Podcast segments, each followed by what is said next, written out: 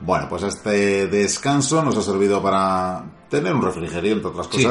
Que nos habíamos quedado ya sin ratafia y sin casi casi saliva. La garganta En fin, seca. se me han hecho como... Haz un 300 llamamiento horas pidiendo, be- pidiendo bebidas. Sí, o- sí, ya sé. Bueno, tenemos unos mochuelos, los mochuelos cercanos nos quieren así hacer llegar algo, no sé qué será. ¿Qué no me qué dices? será, ¿Cuándo? sí. ¿Cuándo? No sé, cuando, No cuando gusten, sorpresa. cuando nos lo hagan llegar con, no sé, con mochuelos. Qué suerte tenemos, eh. La verdad que sí, la verdad que sí, somos afortunados, sin duda. Bueno, pues hemos eh, despedido ya a nuestro compañero Sergio Alejo, pero continuamos con el programa. El de hoy, el motivo principal era desde luego ese monográfico especial sobre el número 300 a lo largo de la historia, pero tenemos algún eh, contenido más, tenemos alguna cosa más, eh, como es el caso que nos ocupa. Vamos a hacer un poco de primicia. Esto, esto es nuevo. en su momento, en su momento, aunque si te parece lo vamos a en- lo vamos a enclavar en la sección historias de cine, que hace tiempo Claro, que está claro. dormida, que está paralizada. ¿Puedo poner la música? Puedes poner la Eh, música. pongo la música.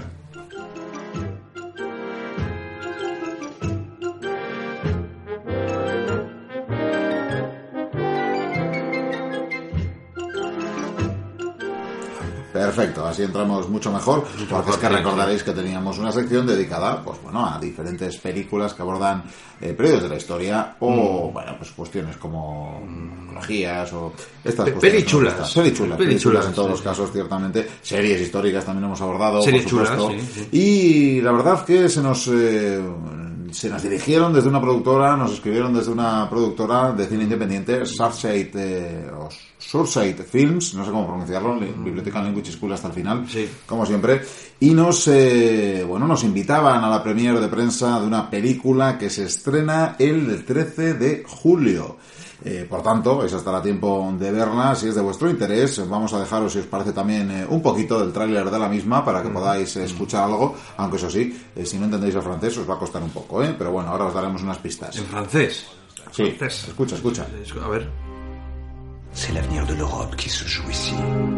Le roi d'Espagne peut être euh, imprévisible. Que disent exactement nos espions Votre fille s'acclimate difficilement en Espagne. Le contraire m'aurait étonné. J'aurais été un roi pathétique, lâche. Je crois qu'il est urgent d'assurer votre descendance. Je crains que l'enfant soit inadapté pour un tel emploi. Jamais vous n'approcherez cet enfant. Mais vous m'aimez, n'est-ce pas?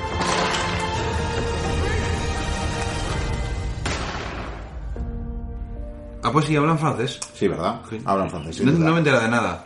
Bueno, pues como os decíamos, eh, la productora Surfside Films nos enviaba eh, la invitación a la premiere de esta película, una coproducción franco-belga dirigida por Marc Dugain y que se basa en la novela, eh, bueno, no sé si homónima porque realmente en francés, en el original, no es del todo así el nombre, pero lo han bautizado en castellano, también en inglés, como Cambio de Reinas.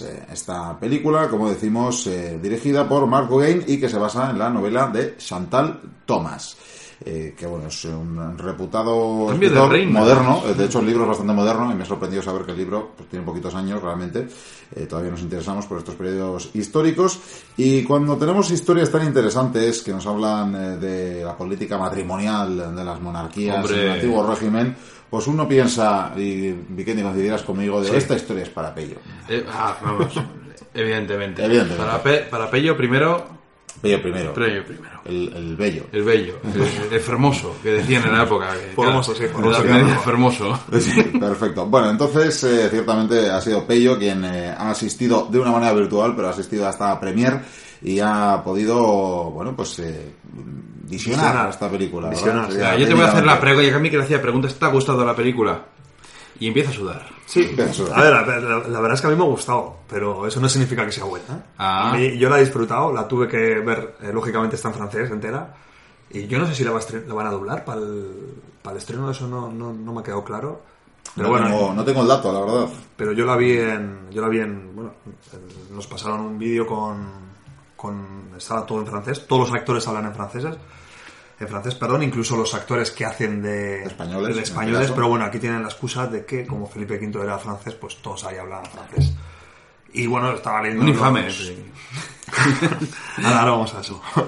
Y nada, pues leyendo los subtítulos te enteras bastante bien y no deja de ser un idioma que al final es sorprendente, ¿eh? pero cuando...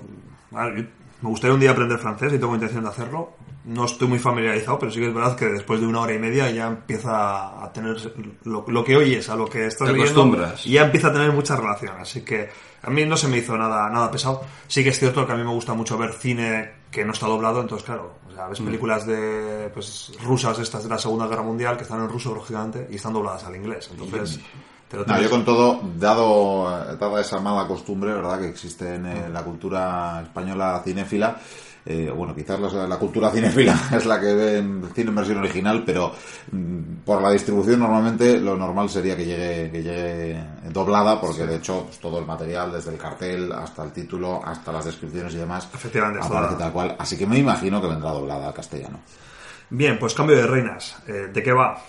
Eh, El nombre lo dice bien claro y nos, nos lleva al Versalles del inicio del reinado de Luis XV. De hecho, la película empieza con, con un momento que es que yo creo que aquí el director, bueno, el autor del libro quiso meter un pasaje histórico que fue muy curioso, que fue cuando en el periodo de un periodo de tres años se murieron prácticamente todos los herederos de Luis XIV. Hubo una serie de enfermedades en, Muy típico en la historia de Francia, por cierto. pues eh, tenía hasta bisnietos ya, tenía a su hijo que era conocido como el Gran Delfín, no porque fuese un tío muy, muy grande, en el sentido de fuese muy inteligente, tomase grandes decisiones, lo de gran viene pues porque el tío eh, tenía sobrepeso.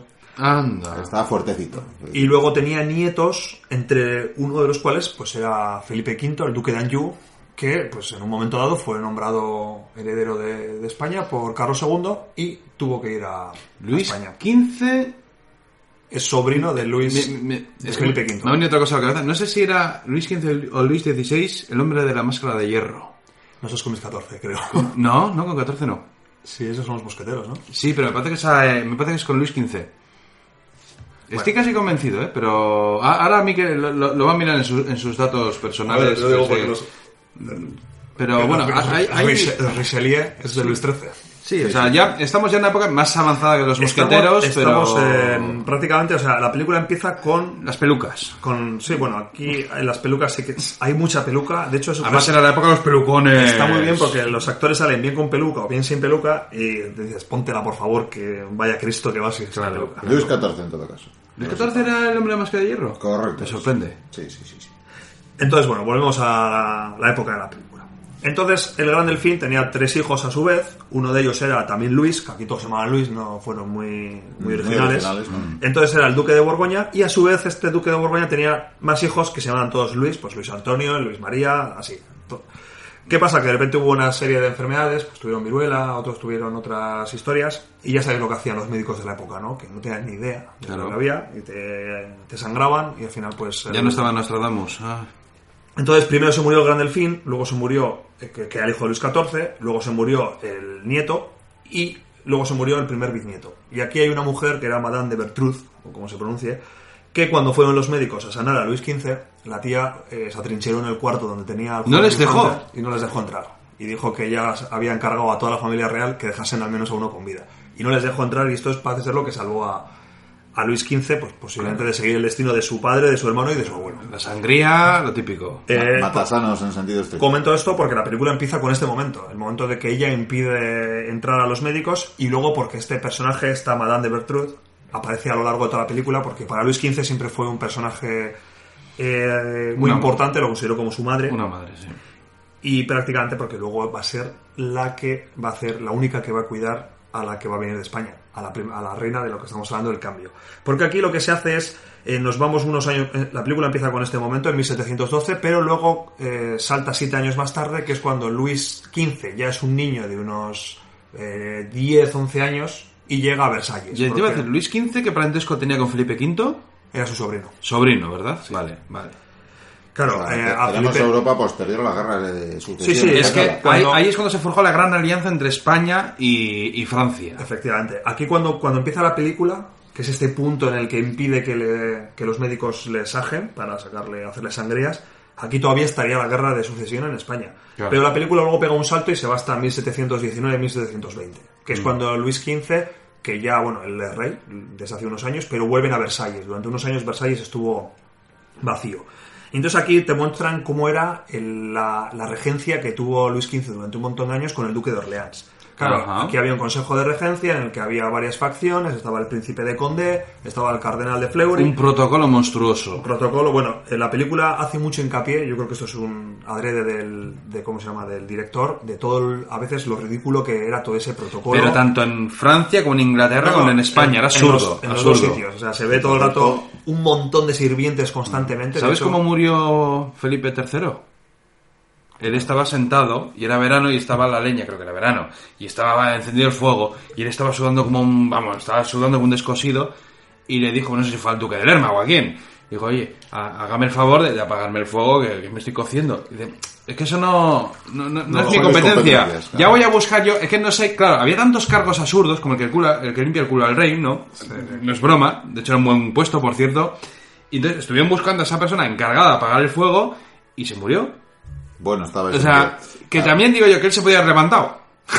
También, también. Pero Voy a aprovechar el inciso y que te hemos cortado pello Ya, para, sí, para recordar que tenemos un audio precisamente que habla de estos tiempos sobre el Tratado de Utrecht. Utrecht. Pues Hay que pronunciarlo, ¿verdad? Como, como con J, ¿no? Dijimos que había que pronunciarlo. No lo sé. porque a mí permítame, que era alemán y me echaba la permítame que siga diciendo Utrecht.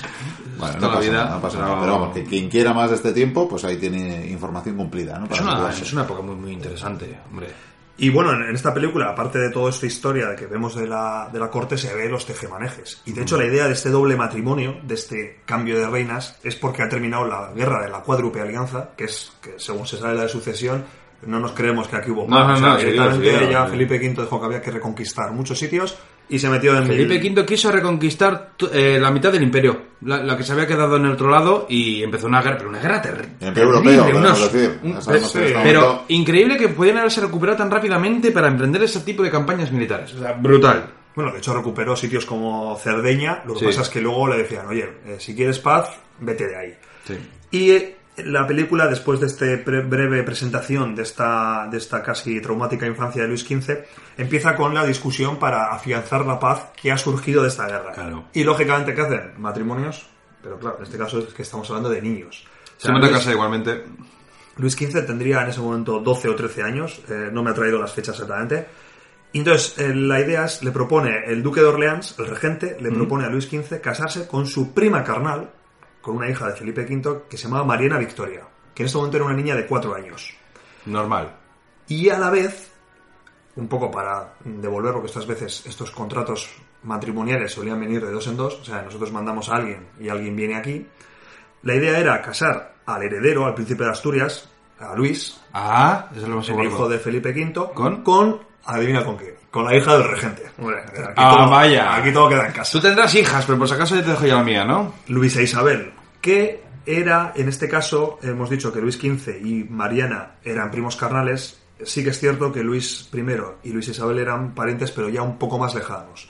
Para encontrarles un pariente en común, bueno, por la línea eh, masculina hay que irse hasta Luis XIII. Pero seguramente habría alguna madre Bueno, por ahí. resumiendo, habría que, mucha que si se casa con el infante y el infante se muere antes de tener hijo, su hija es reina de España y por lo tanto de una gran parte del mundo. Sí, sí, todo esto de hecho se comenta, ¿no? Dicen, joder, vas a ser reina de tal. Y claro, eso está haciendo una niña de cuatro años que en la escena anterior te han mostrado en un columpio. O sea, que, que se ven estos contrastes, ¿no? De cómo Iba a decir el twister, o sea que... Luego me gusta mucho, o sea, no vamos a, a- a entrar en la trama porque... No, bueno, no- ni siquiera, o sea, más que nada porque no lo han estrenado. a mí ya me bueno, me has picado, ¿eh? A, nadie que, a nada que uno se sepa la historia ya sabe cómo va a ocurrir. O sea, a mí lo que me gustaba era porque Se, se yo ya sabía... todos. Se casan, se casan. Yo ya sabía lo que ocurría, pero estaba muy interesado en ver cómo reflejaban las cortes esas, ¿no? Y me gustaba ver a Felipe V desquiciado por, por todas las muertes que habían provocado sus guerras. De hecho, Felipe V aparece toda la película o bien vestido, como un pincel, o hecho un Cristo, el tío. Sin peluca, siempre está en la cama con su mujer. Empezaban ya a echarse Que- más de los polvos en la cara y el maquillaje, ¿no? Ya Sí, no, empezaban... no, se nota, es que se nota. A veces te piensas, tío, pero parece otro actor, pero de, Sí, cómo se ha caracterizado. Está todo, la mitad de la película está en, aparece en la cama con su, con su segunda mujer, que ya es Isabel Farnesio, ya había muerto Uh, eh, su primera mujer. que María en el Alcázar, mm, nunca se sabrá.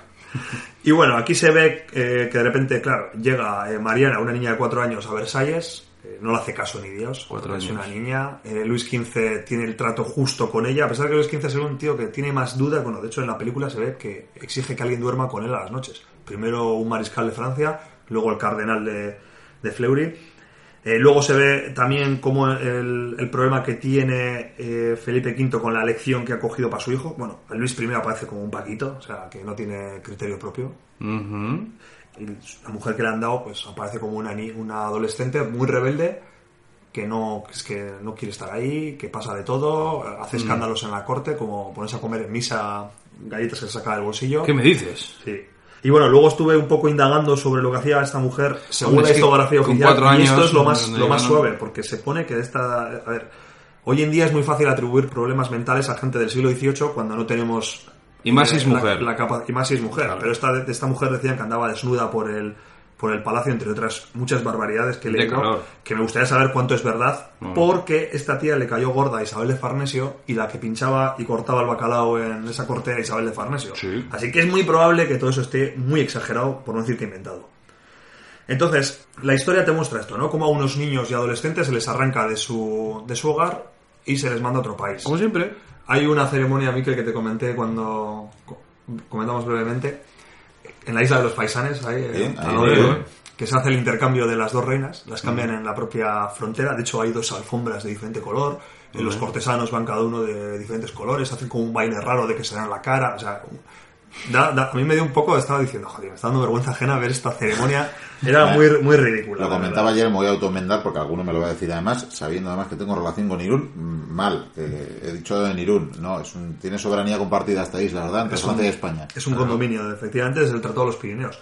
De hecho, previamente, y ya vamos a volver aquí, porque yo creo que la película, yo ahora mismo, pues oye, al que esté interesado que la vea, a mí me ha gustado, pero eso no significa que, que es un peliculón. O sea, es una película, mm, podemos decir que no, tiene ritmo, pero no, no es de acción. O sea, simplemente es ver cómo estaba ambientada, la, la ambientación es- a mí me ha gustado mucho, y, y ver un poco pues la psicología de los personajes que cada uno pues es- es- se centra es una película muy coral a pesar de que el eje está en torno a cuatro personas pero aparece el Duque de Es Orleans lo que te comenté yo ayer con la otra película, bueno, hispano-francesa, la de La Reina Margot.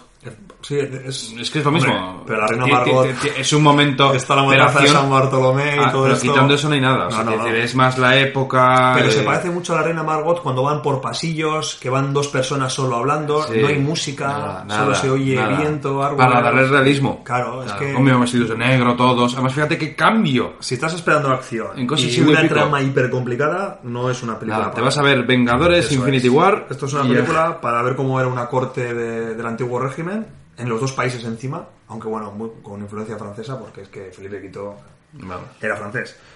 Y, y bueno, por, por hacer un caso de que esto eh, han elegido esta época como podían haber elegido cualquiera, porque temas de, de alianzas matrimoniales entre la misma familia es que simplemente, bueno, hemos comentado la isla de los Faisanes, en, esa, en ese tratado de paz, en el de los Pirineos, se decidió que la, que la mujer de Luis XIV iba a ser eh, María Teresa de Austria, que era hija de Felipe IV. Eso es. Y ahí es donde se decidió ese estatus de condominio de la isla de los Faisanes entre Irún y Endaya. Y hay un cuadro de Velázquez muy famoso que es el momento en el que se produce el, el intercambio, o sea, que cuando llega María Teresa y Sí. le está dando la mano a, a Luis XIV, y el propio Velázquez, que fue allí, fue en cámara, creo que tenía en aquel momento un cargo en la corte, y hizo un cuadro tan genial que se ve el lado español es muy oscuro, porque han sido derrotados, y se ven las caras ahí mustias, largas, como de... Mm. El lado francés es y el lado francés es todo esplendoroso. Y esto lo pintó el propio Velázquez, que joder, que venía del lado derrotado. Entonces el propio cuadro muestra Sí, pero había vivido mucho y ya había visto demasiadas cosas. Entonces, bueno, hemos dicho que Luis XIV se casó con María Teresa de Austria, pero es que esta María- que era hija de Felipe IV, pero es que su madre, Ana de Austria, era hija de Felipe III. Entonces aquí ya empezamos a ver que hay unos eh, líos de consanguinidad Vamos. que se fueron arrastrando hasta el punto de que en el propio del Tratado de Utrecht ya hablamos que el propio Felipe IV, Felipe IV se casó, se terminó casando con una sobrina suya, con Mariana de Austria, que es con la que tuvo Carlos II. Y en su día lo leí, pero no he encontrado el dato exactamente, así que me voy a tirar a la piscina, igual me estoy equivocando. Todos nosotros tenemos ocho abuelos, ocho bisabuelos, perdón. Creo que Carlos eh, II debía tener cuatro o cinco. ¿Quién tenía solo dos? Mm, no sé si era Felipe II, no, no sé quién era, eh, solo tenía dos. Y eh, intentando buscar este dato, he encontrado un estudio de un genetista, o sea, un genetista que hizo de cómo la consanguinidad afectaba. Trabajó, sí, trabajó trabajó. mucho, vamos. Y contaba que nosotros tenemos por hacer un número corto de nuestros abuelos, tenemos cada uno de nosotros un 25% Claro. de información genética. Pues Carlos II tenía un 25% de Felipe el Hermoso y un 25% de Juana la Loca. Cuando es un montón de generaciones más arriba. Sí, Había espera, espera, concentrado espera. toda la sangre directa. Lo que acabas de decir es una barbaridad. Pues, pues eso ponía. O sea, de, pero- de- de las relaciones que... Bueno, él, él decía que si se hacía el 25% de tu abuelo. O sea, si aplicabas así, llegaba ese dato. Entonces decía de que... Creo que era seis, seis generaciones más arriba, daba lo que nosotros tenemos tres más arriba. Una persona normal, me refiero, que no ha tenido estas cosas de consanguinidad. Y entonces aquí hemos visto que es que Luis XV y esta Mariana Victoria eran primos carnales. Y- Yo siempre pensado que si Pello tira 20 generaciones es Aladino. Como Eh, podría mínimo, como mínimo. podría No, ser. Una cosa... Bueno, pues antes de que se decida a mostrarnos eh, su acero de Damasco, vamos a... A una película, vamos, de lo que viene siendo la corte. Los movimientos de la corte, los palaciegas. Es todo el rato en el palacio, quitando el trayecto en, en el carro, que es donde se ve como las dos niñas, bueno, una niña y otro adolescente, pues van a un futuro en el que una no quiere y que la otra lo asume con una, con una especie de, de entereza impropia de una niña de cuatro años que simplemente porque le han dicho que es lo que tiene que hacer Claro. y la niña va dormida en el carro con, con su muñeca. Que por cierto, en un momento de la película, pequeño spoiler, le regala a Luis XV el muñeco más feo que yo he visto en toda mi vida. O sea, a mí me regalan ese muñeco Y y, escapo de. Versalles. O sea, directamente. ¿Qué muñeco más feo? Chucky. Reniegas de tu cuna si te regalan ese. Madre mía, tío. Bueno, pues ahí eh, repetimos la, la, la- la propuesta, se estrena en los cines, eh, en salas, imagino que eh, independientes también, ¿verdad? Porque esto es una apuesta de cine independiente, por tanto, para quien no guste tanto de, no sé, de la película de Marvel que toque, que seguro que estrenan ahora algo, con los Vengadores 17, seguro que sí. eh, pues nada, pues esta es una propuesta alternativa, una producción franco-belga que nos han hecho llegar y nos hemos hecho eco, por tanto, interesante para los mochuelos que gustan de ese cine que muestra intrigas palaciegas, que muestra historia, la historia de eh, la Europa del siglo XVIII. Pues eh, gracias, Pello, has estado, como siempre, eh, vamos, Pletórico, enorme, pletórico. enorme. Sí, sí, sí, Bueno, ha bueno, grande, se va creciendo también, está Sí, poco a alcanzando poco. poco a poco al coloso. Está ahí a entre, Sergio, está entre ahí, sí, está ahí, vale, bibliotecario menor, intermedio. Sí, intermedio. sí, sí, sí. Me ha gustado lo de la tetarquía que ha dicho Sergio, ¿eh? Los eh, Augustos y los Césares. Efectivamente. También está- está muy bien, está muy bien. Sí, sí, como hacemos aquí símiles. Bien, pues nada, si os parece, vamos a hacer otra pequeña pausita con un poquito de música. Otra música, Y luego sí, nos sí. encaminamos hacia la despedida, si Sí, gustáis. nos soltamos el rollo final ese, ¿no? Y, sí, gritamos vacaciones. Pues vamos, vamos al último refrigerio ¿eh? No más, que esto ya abusar no hay que abusar. Venga, saca el tequila.